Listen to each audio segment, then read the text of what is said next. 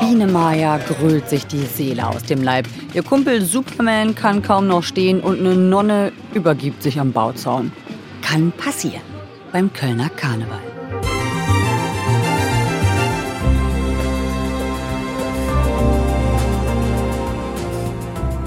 Saufende und kotzende Menschen, die sorgen vor 200 Jahren fast dafür, dass der Kölner Karneval verboten wird.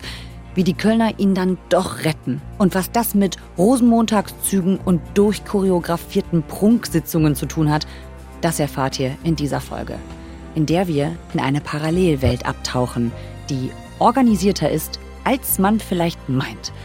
Die Geschichte einer kulturellen Besonderheit. Unbedingt auch interessant für die, die sich Karneval sonst nur von ganz weit weg anschauen. Hier ist 11KM, der Tagesschau-Podcast. Ein Thema in aller Tiefe in der ARD Audiothek. Heute ist Mittwoch, der 15. Februar, ein Tag vor Weiberfastnacht. Und zu Gast ist Wilm Heugen, einer der Autoren der WDR-Doku Alarv, 200 Jahre Kölner Karneval.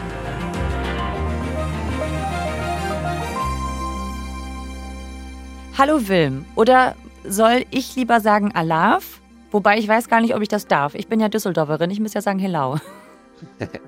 Äh, ja, Alaf, äh, Alaf. Also ich finde, das kann man, egal wo man herkommt, kann man das sagen. Hellau ist natürlich auch okay. Bedeutet ja wahrscheinlich sowas ähnliches. Nicht ganz Köln ist Chaos, aber das Chaos wird diesen Tag wohl bleibend prägen. Tausende drängen sich in und um die Zülpicher Straße.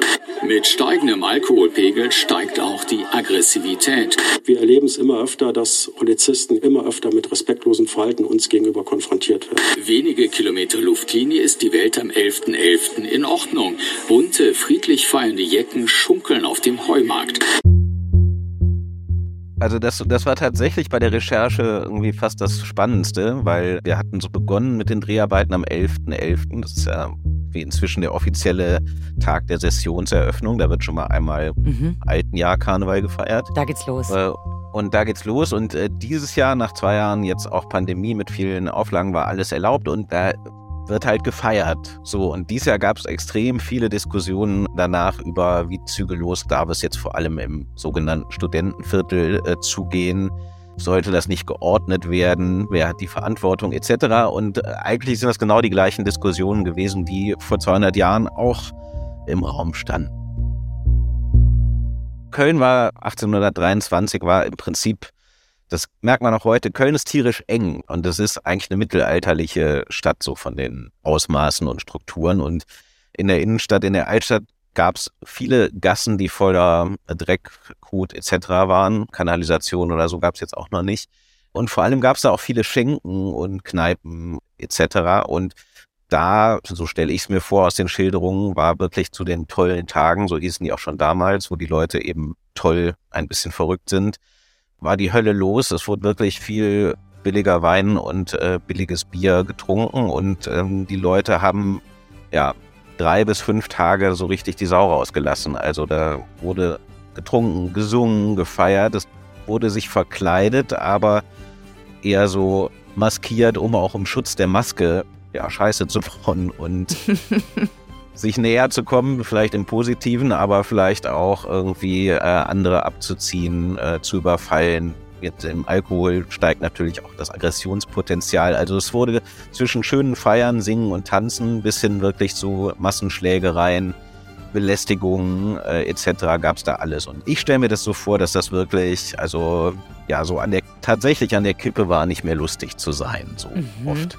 weil die Leute auch, also ich meine, man muss sich, das war halt dort auch das Fest der nicht betuchten Menschen, sondern eher vom gemeinen Volk, wie man vielleicht früher gesagt hat, die jetzt vielleicht auch nicht viel Geld hatten, aber an diesen fünf Tagen haben die schon auch die Chance gesehen, auch in der Anonymität des Kostüms oder der Lumpen, da äh, wirklich die Verhältnisse mal umzudrehen.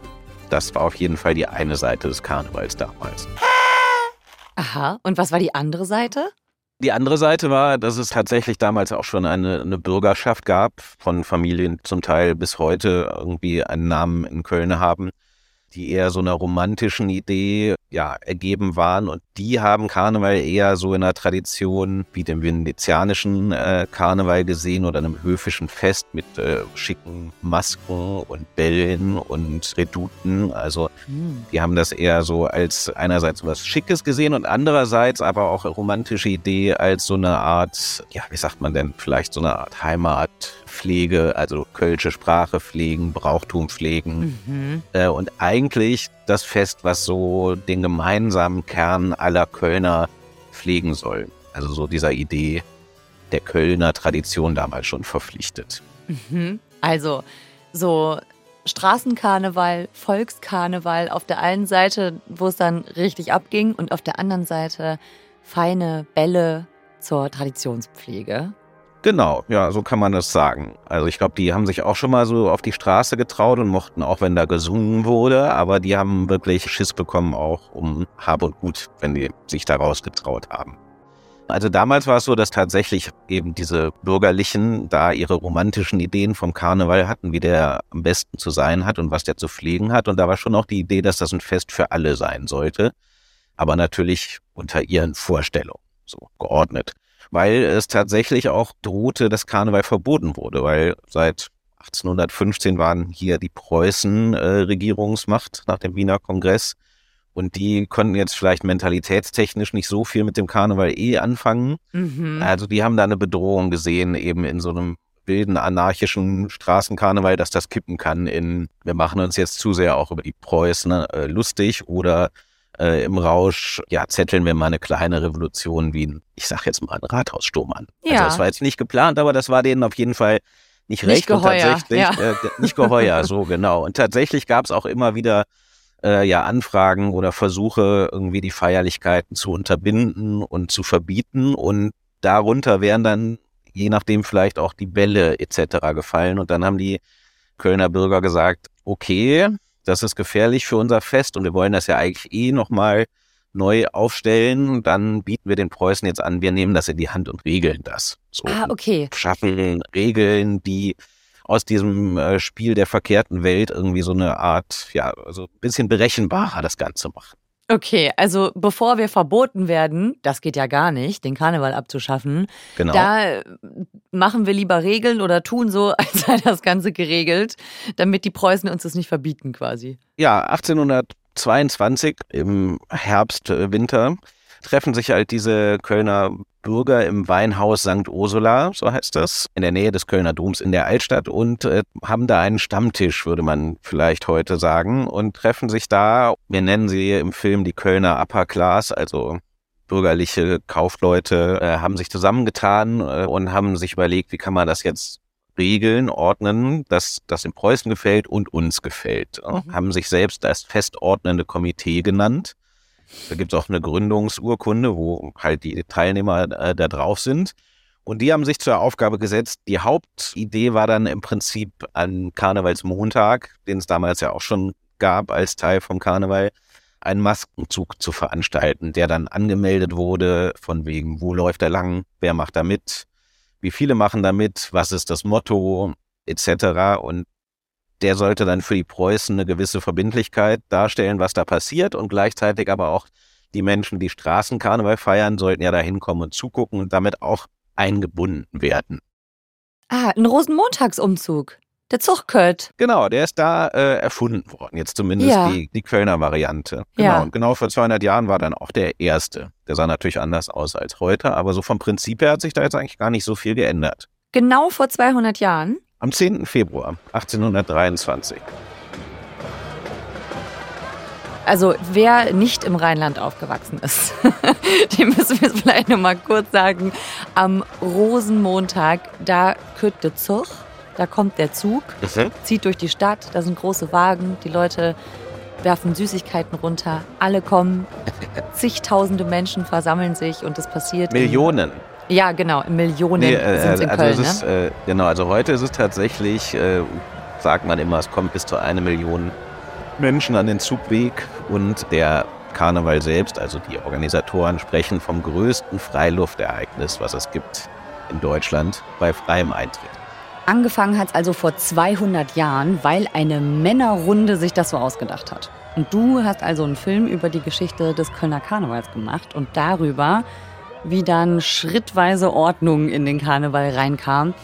Heute sprechen wir ja auch vom organisierten Karneval. Wie genau hat sich das denn entwickelt, dieses Komitee von damals? Gibt es das heute noch? Ist das noch das Karnevalskomitee, was wir kennen? Ja, also das ist tatsächlich so, dass dieses festordnende Komitee, also die sind heute, gibt es die Nachfolgeorganisation, das Festkomitee, Kölner Karneval von 1823, mhm. e.V. heißt es äh, auch. Die sehen das sich ist in wirklich der, noch der gleiche Verein, ja? Also da heißt ja, mh, also so so, die, die sehen sich in der Tradition, heißen ein bisschen anders, aber berufen sich auf das. Die feiern auf jeden Fall dieses Jahr 200 Jahre. Also es gibt da so feine Nuancen, aber das geht so weit. Also ja, die sind im Prinzip der Nachfolgeverein davon und die sind der Dachverband. Und dieses Festkomitee, das stellt ja unter anderem das Dreigestirn auf oder krönt das quasi. Ich glaube, das müssen wir jetzt wirklich nochmal für die Nicht-Kölner erklären, was ein Dreigestirn ist. Okay, ja, das ist äh, klar, wenn man hierher kommt, dann erscheint einem das so völlig. Also Ja, das mir gibt's auch. halt. Ja. Ich komme mir hier vor, so ein bisschen, ne, wie so eine Übersetzerin, rheinisch-deutsch. Ja, ich, ich hoffe auch irgendwie, man spricht nicht zu viel äh, Fachlatein, das, so, äh, aber gut. Solange wir nicht ins. Rheinische verfallen permanent, dann geht das ja auch. Ja, genau, müssen wir aufpassen. Aber vielleicht, ja, ich versuch's mal. Also das Dreigestirn sind äh, die Herrscher über das Narrenvolk, sagt man, glaube ich, auch in der Selbstbeschreibung. Jetzt kommt der große Moment. Wir erwarten hier im Saal des Kürzenich den designierten Prinz Karneval, Boris der Erste. Prinz, Bauer und Jungfrau. Und die vertreten im Prinzip in der Session, der Karnevalssession, die Jecken und das Festkomitee und ziehen von äh, Sitzungssaal zu Sitzungssaal und besuchen dort äh, die Menschen. Die Oberbürgermeisterin unserer Stadt Köln, Henriette Reker, zur Proklamation des Dreigestirns. Die werden von der Oberbürgermeisterin, die wir gerade in Köln haben, auch tatsächlich Anfang Januar in einer Veranstaltung, die nennt sich Proklamation, also Ausrufung oder Ernennung zu den äh, Stadtoberen ernannt. Lieb Freundinnen und Freunde vom Kölsche Fastelovend. Die kriegen dann sogenannte Insignien, also Herrschaftszeichen, und zwar eine Pritsche, der Prinz, ein Spiegel, die Jungfrau und die Stadtschlüssel der Bauer. Und dann vertreten die die Kölner äh, in Stadt und Land und sollen froh sind zu den Menschen bringen. Dann gebe ich dir hier jetzt die Pritsch. Mit der Pritsch hast du die Mach über das Jecke-Volk. Ich proklamiere dich zum Prinz Karneval, Prinz Boris der Erste. Und äh, auch mit äh, heiligem Ernst wird da was Lustiges gemacht, sozusagen. Also das ist, äh, das findet statt im, im wichtigsten und traditionsreichsten äh, Ball- oder Festsaal in Köln, im Gürze nicht, den gab es tatsächlich schon im Mittelalter. Liebe Marco Schneefeld, als Bur sollst du mitfieren. Ever Und dann ist da ja die Stadtgesellschaftsspitze, also von, ich sag jetzt mal, irgendwelchen erster FC Köln-Legenden bis hin äh, zur Oberbürgermeisterin natürlich oder dem Festkomiteepräsidenten auch. Äh, Und dieses Jahr war zum Beispiel die Schirmherrin äh, Bärbel Baas, die Bundestagspräsidentin. und ob uns Drehstellen. Dreimal von Hetze, Kölle, Festkomitee, Jötzenich. Herzlich merci.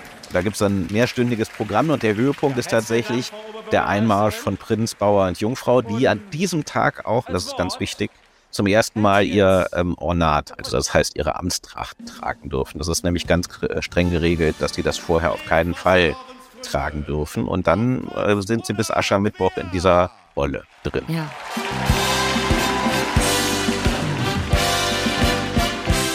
Also da kommt wirklich, was Rang und Namen hat. Es ist eine hochoffizielle Feier, ein echtes Event und Mhm. komplett durchgeplant, ne? Äh, komplett, naja klar, das hat auch ein richtiges Drehbuch und äh, am Anfang wird fünf Minuten lang verlesen, wer alles da ist und wird begrüßt und so. Also es ist schon wirklich groß. Und du warst nicht nur bei diesem Event, du hast auch schon mal ein Exklusivporträt vom Dreigestirn machen dürfen. Und ich glaube, also dieses Dreigestirn, das unterliegt eben auch so einem, so einem richtigen Regelwerk. Ich weiß, die haben sogar einen eigenen Protokollchef, wie in einem richtigen Hofstaat. Also die haben tatsächlich ein Protokoll und die haben nicht nur wie in einem richtigen Hofstaat, die haben einen, einen richtigen Hofstaat. Es gibt den Protokollchef, es gibt den Prinzenführer. Jeder hat einen eigenen Adjutanten, der immer dabei ist und, äh, sage ich mal, guckt, dass das Ornat, also die Tracht nicht dreckig wird oder dass jemand die Perücke anfasst oder keine Ahnung was. Mhm. Es gibt Fahrer, es gibt eine Prinzenwache, also die treten im Prinzip nie allein auf. Die haben auch eine, in der Zeit nach der Proklamation des Aschermittwoch wohnen die in einer Hoteletage in der sogenannten Hofburg. Also das ist, ähm, ja natürlich ist das irgendwie ein Spiel, aber das funktioniert, glaube ich, auch nur, weil die das halt so ernst nehmen. Also ja, ich wollte sagen, wirklich, das klingt äh, ziemlich ernst. Ja, ja, ja, ja, aber ich glaube auch nur deswegen äh, funktioniert das, dass die diese Aura haben, die sie nun mal haben. Also ich kenne das jetzt auch als Kind schon so. Das ist, irgendwie weiß man nicht so genau, was das jetzt für Helden sind, aber die sind schon besonders. Und man ja. macht zwar auch manchmal als Kölner vielleicht seine Witze auch über die Männer in Strumpfhosen, die da unterwegs sind und äh, das alles so ernst nehmen, aber irgendwie haben die doch, würde ich sagen, eine Aura, die auch für eben nicht organisierte Jecken ausstrahlt. Und das liegt, glaube ich, genau an diesem ganzen Brimborium, was da veranstaltet wird. Also es ist eigentlich auch fast egal, wer in diesen Rollen steckt. Das sind wirklich die Rollen, die so besonders sind. Und ja, ähm, ja als ich diesen Film damals gemacht habe, vor vier, fünf Jahren, da habe ich mir das dann auch alles mal so richtig angucken können und habe echt viel gelernt oder mhm. vielleicht auch manche eigene Vorurteile widerlegen können. Zum Beispiel? Ja, zum Beispiel, also als ich da hörte, Protokollchef und das darfst du nicht und dort dürft ihr zum Beispiel nicht filmen, weil das geht nicht oder mhm. äh, da muss man darauf achten, dass man die, also zum Beispiel darf man auf keinen Fall Kostüm zu dem Kleid der oh, Prinz Bauer ja. Jungfrau sagen, sondern Frevel. das ist das Ornat. Also ja. Das ist wirklich ein Frevel. äh, und also das habe ich äh, vorher gedacht, schwierig ähm, äh, oder anstrengend auch. Warum wird das denn so aufgeladen? Aber als ich dann mit denen unterwegs war, habe ich erstens verstanden, dass sie das wirklich machen, weil die diesen Karneval lieben und diese Rolle irgendwie so verkörpern wollen, dass das bei den Jecken auch so ankommt, also dass die weiter geliebt werden. Die Leute lieben wirklich diese Figuren und wollen alle ein Selfie mit denen und wollen die mal anfassen und sehen. Mhm. Äh, das hat mich dann doch äh, schwer beeindruckt, muss ich sagen. Zu diesem organisierten Karneval und zu den Vereinen gehören ja auch die Sitzungen. Die sind ja auch total durchorganisiert. Man sieht die im Fernsehen und ist deswegen ja auch so eine Art, ja, Karnevalsmaschinerie, die auch wichtig ist, ne? Auch monetär. Zum einen gibt es diese großen Sitzungen, Fernsehsitzungen in diesem Gürzenich, in anderen Sälen, wo die Karten, keine Ahnung, ich sag jetzt mal 80 Euro kosten äh, und man dann acht Stunden oder sechs Stunden ein Programm hat mhm. und äh, da sitzt und so weiter. Das ist die eine Seite, die, die ist in einer gewissen Weise auch kommerzialisiert, alle möglichen Varianten.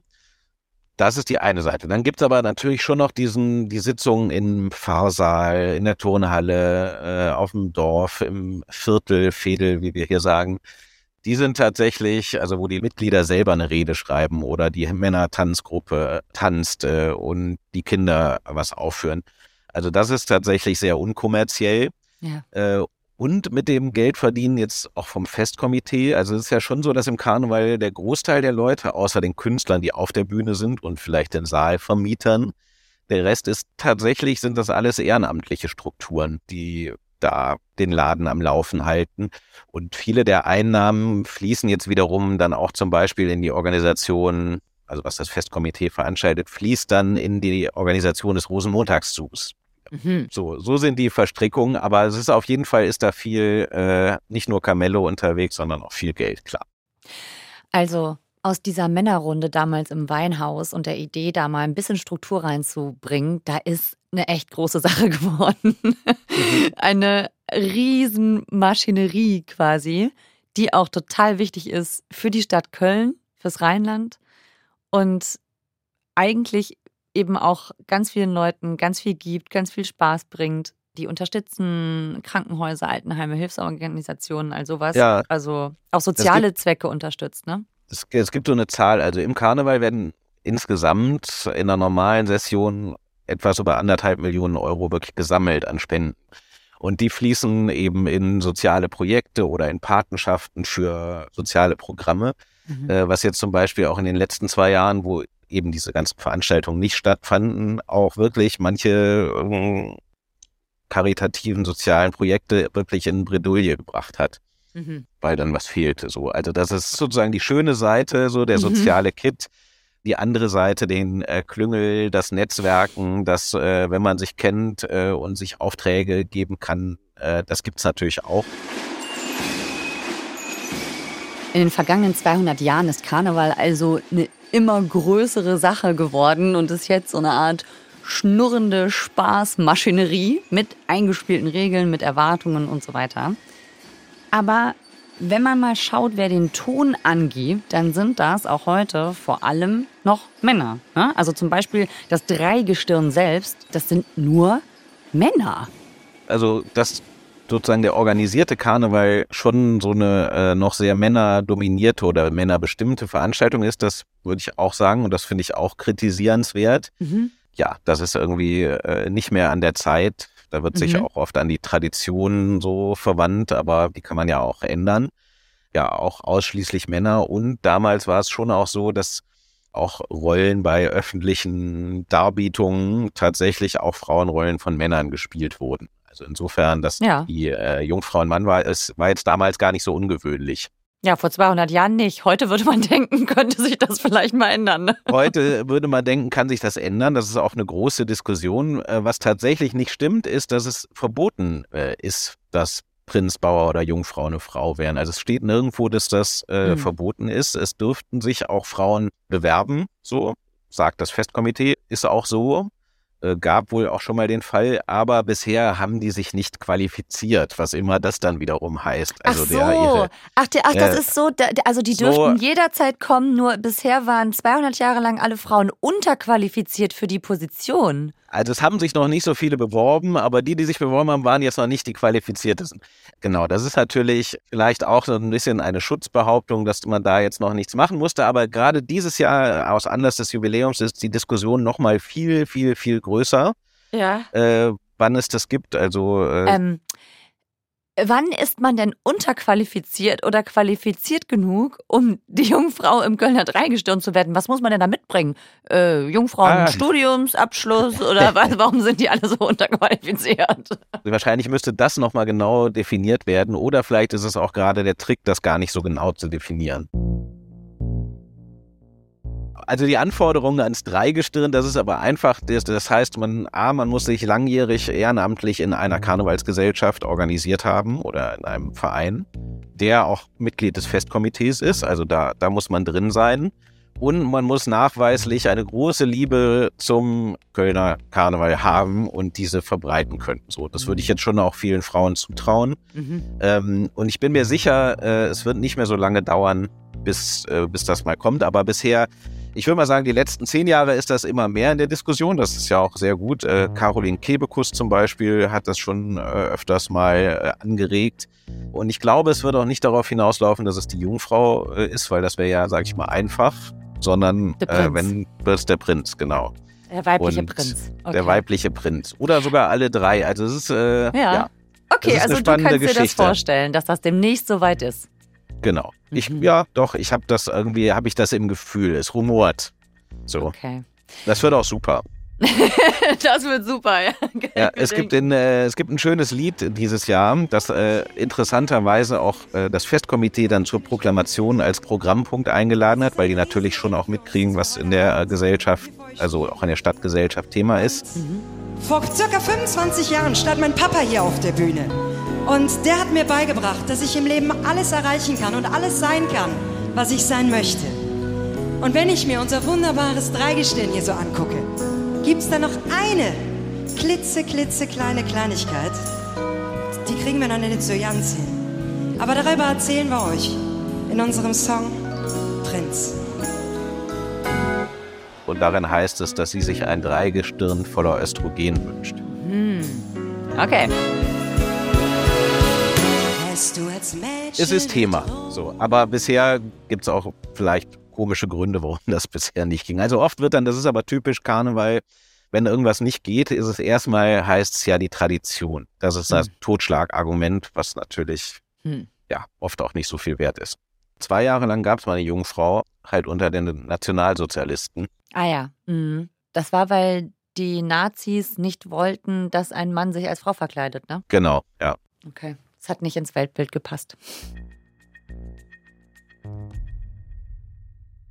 Irgendwie finde ich, jetzt haben wir ja eigentlich schon wieder zwei Formen von Karneval nebeneinander, ne? Wir haben den Straßenkarneval, der von jedem mitgefeiert wird, draußen auf den Straßen. Es wird viel getrunken und es geht auch manchmal ein bisschen wild zu. Und wir haben die etwas feineren Veranstaltungen, gerne auch in Abendgarderobe, die sich so die Traditionspflege auf die Fahne geschrieben hat. Und irgendwie habe ich das Gefühl, jetzt schließt sich so ein bisschen der Kreis. Das klingt doch irgendwie genau so wie da, wo wir die Geschichte begonnen haben, nämlich vor 200 Jahren. Kann das sein? Hast du auch das Gefühl? Ja, so, so ein bisschen, also bei dem, äh, bei den Arbeiten an dem Film haben wir das auch immer wieder so genau diese Parallelen ziehen können. Es Mhm. gibt da diese, diese zwei Karnevalswelten, die sich in vielen Punkten allerdings auch berühren, äh, in manchen allerdings auch so gar nicht. Mhm. Und ähm, ich glaube, eigentlich kommen die doch sogar miteinander ganz gut klar oder sehen sich auch in Teilen gar nicht. Also das ist, äh, da gibt's große Schnittmengen und die Teile, die den einen nicht passen, die machen die nicht mit und äh, den anderen, die würden, glaube ich, wiederum nie auf eine Prunksitzung oder Ja. Galasitzung gehen. Ja. Obwohl da auf der Bühne natürlich die gleichen Lieder gespielt werden und das gleiche Programm abgeht. Das ist schon so ein bisschen Ist für jeden paradox. dabei. Es ist eigentlich, es ist so ein bisschen wie der organisierte Frohsinn oder das ist schon schräg. Es gibt ein schönes Lied von Trude Herr, da heißt es drin, das mit der Heiterkeit, das nehmen wir ernst. Das trifft für diesen Teil des organisierten Karnevals zu, die Ja. aber natürlich auch sehr heiter sind und auch Spaß haben. Und du bist auch beim Zug, ne? Ich bin, äh, genau, da wer- werde ich auch hingehen, klar. Äh, ich versuche da mein Plätzchen zu finden. Wilm, danke dir und ganz viel Spaß beim Zug, ne? Vielen Dank äh, dir auch, ja, danke sehr. Und Feier äh, schön. komm- kommt, kommt alle her, das lohnt sich. ja, genau. Probiert's mal aus. Tschö. Tschüss.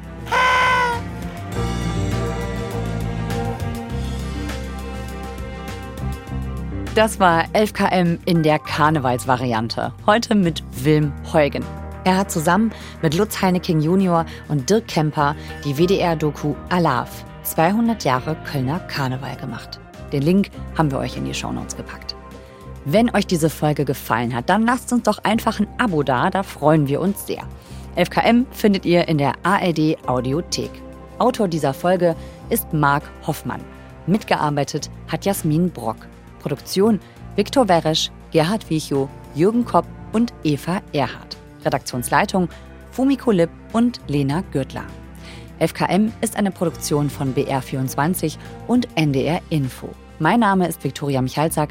Wir hören uns morgen wieder. Ich als Nicht-Kölnerin sag Tschüsseldorf und jetzt lasst es krachen, ihr Jecken.